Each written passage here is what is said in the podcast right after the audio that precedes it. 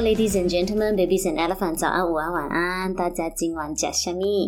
那今天的开场要感性一些，因为上一次发了一集之后啊，有收到好几位听众的鼓励，然后有发自内心赞赏的，有把我的内容分享出去的，也有安慰我，然后告诉我说，诶，就算我要休息也没关系，我们的听众都愿意等，都让我觉得哇。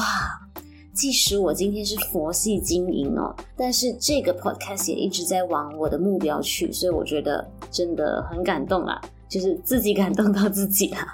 我是不敢保证说我会乖乖每两个星期上一集，因为毕竟我跟另外一位帮我的小编都太忙了。但是呢，我可以保证我会继续产出更多的主题啦，好不好？所以今天的主题是比较特别，因为。这个主题不是我自己想的，它是上一次有听众留言，希望说可以讲这个主题的，所以我就想了一下，说，诶，好像也可以在十五分钟内聊完这个话题。我自己也觉得，诶，这个主题好像还不错，因为我自己现在也都被人家叫 Auntie。然后也会有一些年龄的焦虑啊，去想说需不需要做一些这样子的补充啊。想必到这一边大家都知道我大概要聊什么话题了，没错，就是胶原蛋白啊，是不是想要知道哎哪个牌子最好？有没有人想要找我做业配啊？好，所以大家可以听一下下面这一段话：世界上没有丑女人，只有懒女人。特别是在二十五岁之后，胶原蛋白开始大量流失。出现细纹、失去弹性、松弛、下垂等老化现象，而叉叉叉绝对是解决当代九零后、零零后生活问题的高级胶原蛋白，源自深海，天然萃取。叉叉叉胶原蛋白由内而外的美丽，让您做公主一样的女人。没错，我在念广告词，我是不是可以做业配？九零后、零零后必备耶，然后。二十五岁就开始流失胶原蛋白，听起来就非常的可怕。感觉如果现在不马上补充胶原蛋白的话，以后的自己一定会怪罪现在的自己，对吧？所以没错，女人的钱就是那么好赚的。包括我自己，我也花了不少钱在爱美这件事情上。所以我相信广大的女生朋友们，我们都一定听过胶原蛋白，也可能打算要补充。或者已经开始补充了，对吧？但是我想要在谈谈胶原蛋白的产品之前，我们先聊一聊，诶，胶原蛋白到底是什么？不过好像也不需要多讲，是不是？反正大家都知道，它就是帮助我们的皮肤紧致，帮助我们皮肤比较有弹性的一种蛋白质。但是其实呢，胶原蛋白的分布啊，除了在皮肤以外，我们的骨骼、软骨、韧带。筋膜等等都有胶原蛋白，所以胶原蛋白的补充哦，它普遍上是分成两种形态的。所以今天我们聊的主要只是专注在第一型的胶原蛋白，它就是跟皮肤比较有关系的这一种。By the way，今天的知识点可能会比较复杂，会比较深，但是如果是爱美的话就，就嗯一定要学起来。OK，那。之前其实就有听过，有的专业人士是否认胶原蛋白对皮肤有帮助的，也有一部分人是持肯定的态度了。那持否认态度呢？他们一般上是这样讲的，他们就讲说：“哎呀，你就是被骗钱咯，你以为真的是所谓的吃脑就补脑，吃肝就补肝，然后吃胶原蛋白就一定补胶原蛋白？那？”假设你今天大不出便，你吃大便你就可以大便。OK，sorry，这不是我讲的啊，这个是我听到别人这样子讲而已。所以这个角度来讲，好像也没有错诶，因为我们就我们的那个身体的消化吸收的角度来看这个胶原蛋白的话，的确是有这样子的一个疑虑的。为什么这样子讲哦？因为蛋白质本身啊，对我们的身体来讲，它是一个很大的分子。所以大家可以想象一下，OK，假设今天你生日，然后你买了一整粒的大蛋糕，我们是不是没有办法一口直接把整粒大蛋糕就吞下去？所以同样的，对我们的肠胃道来说，胶原蛋白的这个分子就像一整粒大蛋糕那样，它是很大的分子，肠道是没有办法直接一次过吸收的。那怎么办呢？我们的身体它就要先进行消化嘛，先把这个大分子变成小分子，所以它到最后它会消化成所谓的氨基酸。那这个步骤你也可以把它想象成整块大蛋糕，我们直接把它压碎，或者是这个蛋糕我们把它还原变成面粉，面粉就够小了，对吗？那肠道就可以顺利的吸收了，这样子的一个概念。那问题来了，今天你要补充的是所谓的一整粒大蛋糕，可是你吸收进去的是一堆面粉，所以现在的疑虑就是，我们的身体到底有没有这个能力哦，把这一堆面粉重新在体内组合成一粒大蛋糕？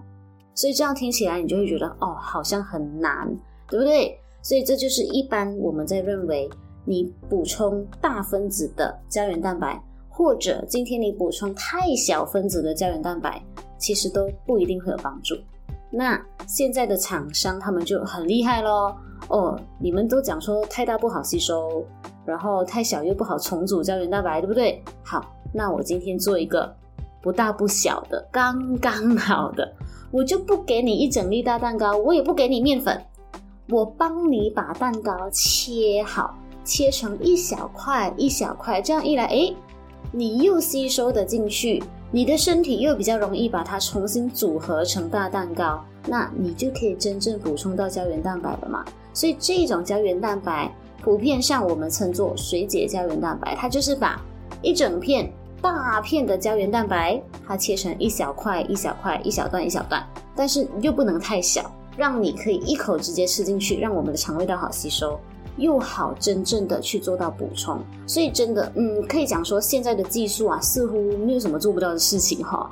像几年前研究也发现到，这一种所谓刚刚好的分子量啊，是可以真的有效帮助到我们皮肤的紧实度的。所以如果说大家真的想要尝试胶原蛋白的话，不妨可以先查一查资料，然后了解看看。呃，这个产品的分子量，那我最近看到的一些研究，可以帮助的分子量范围啊，大概都在一千到甚至一万的 Dalton 这个范围里面，其实还蛮广的。但是也可以看得出来，并不是说分子量越小就越好。如果真的太小的话，小到只有三百 Dalton、四百 Dalton，就等于说你吃的像是面粉嘛，那对我们皮肤的帮助就有待考量了。OK，那这个是第一个点，是不是很复杂？哦，讲到我自己都累，我自己真的是一个懒人哦。朋友问我的时候，他们都会问说：“哎，这个胶原蛋白好不好？那个胶原蛋白可可以吃吗？可不可以吃？这个产品可不可以吃？”我都会说：“吃吃罢了，有用你就继续吃嘛，没有用你就换嘛。最后大家要看的就是有没有帮助而已，对不对？所以我们来讲一下。”真正要帮到我们身体组合还有制造胶原蛋白的话，其实除了水解胶原蛋白本身，我们其实还需要一些其他可以帮助它合成的原料。所以相信大家对维生素 C 也不陌生啦。那大家应该都知道，维生素 C 是对于我们的免疫功能有很大的帮助的。然后可能也有听过它有一些美容的功效。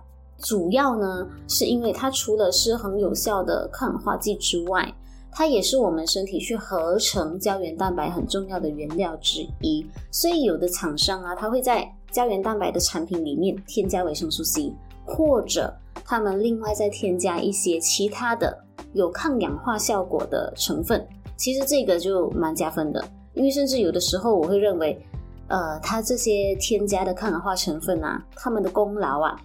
不一定小过胶原蛋白本身，所以真的想要补充的大家，也可以考虑看看这一些有抗氧化成分的产品。好，那大家有没有遇过不敢吃胶原蛋白的人？像我就遇过，而且还蛮多的诶。其中一种情况就是，他们已经吃过了，尝试过胶原蛋白，结果发现完蛋，皮肤有没有变好是不知道啦，但是体重变重了。结果整个怕得要死，就不敢再尝试。嗯，其实我是觉得，如果大家不是大量在补充的话，是不会因为补充一个产品就体重增加的啦。所以，如果说大家假设我们今天补充的是纯胶原蛋白，没有什么其他成分的，那胶原蛋白就是蛋白质嘛。蛋白质的话，一克哦，一个 gram 才提供四个大卡的热量。那一般上的产品，可能假设我们建议一天吃五克的胶原蛋白，好了，那也才二十大卡。然后我再严格一点，给它来加一些其他的成分原料，加一些其他的东西，好不好？那假设最多最多三十大卡够了吧？很多了。那你想象一下，一天三十大卡会造成我们的体重增加吗？增加一公斤，一般上是七千七百大卡吧。那三十大卡算什么？对不对？非常小的一个一个比例而已。所以，除非今天你是大量大量的在吃，可能真的有这样的人，因为一般人会觉得哇，我吃越多，我的效果越好，所以人家建议吃一次，我自己就我们讲给强啊，假厉害，吃五次啊，那的确就有可能会有这样子的问题。所以，呃，这个是其中一个可能性。那其他的可能性，除非说你今天吃的胶原蛋白产品，它为了让你看起来有很迅速的效果，那它可能哦会添加一些影响我们荷尔蒙的一些成分。所以一般像这一类的产品啊，它的效果真的可以快得很惊人。但是呢，当我们的荷尔蒙受影响的时候，新陈代谢也一定受影响。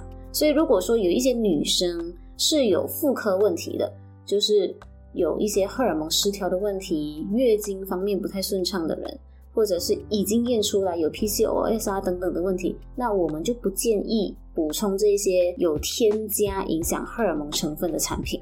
OK，所以如果你今天真的是有妇科问题的人，那我们在选择胶原蛋白的方面，真的是要去读它里面的成分有哪一些，就真的要更小心一点。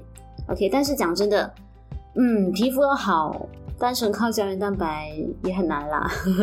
如果我们真的只是补充胶原蛋白，可是平常你又吃的乱七八糟，一堆煎的、炸的，然后又没有自己去补充一些天然的蔬菜水果的抗氧化剂啊。